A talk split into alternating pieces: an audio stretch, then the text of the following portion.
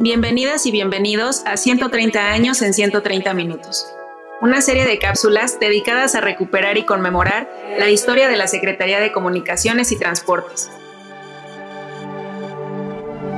Hoy hablaremos sobre la SCT y sus proyectos espaciales.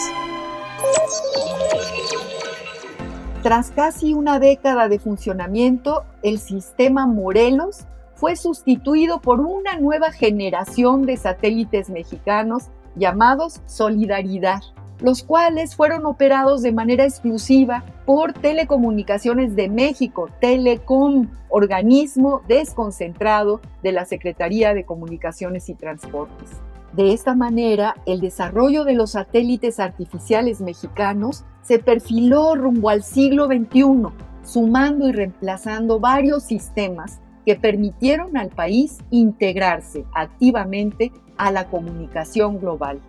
Consideradas como herramientas fundamentales en la era contemporánea, las telecomunicaciones demostraron en los actuales tiempos de pandemia su capacidad para promover y hacer posible el bienestar social, educativo, cultural y económico, ya que conectaron a la distancia a las diferentes ramas productivas y laborales, así como a los servicios de salud y educación. Con todo y los enormes avances en materia de telecomunicaciones, en el siglo que corre, la Secretaría de Comunicaciones y Transportes no ha dejado de trabajar y empeñarse en un uso equilibrado y justo de los servicios satelitales. También impulsa novedosos proyectos de investigación y cooperación espacial que aprovechan los conocimientos e innovaciones tecnológicas en beneficio del pueblo de México y de otros países en la región latinoamericana.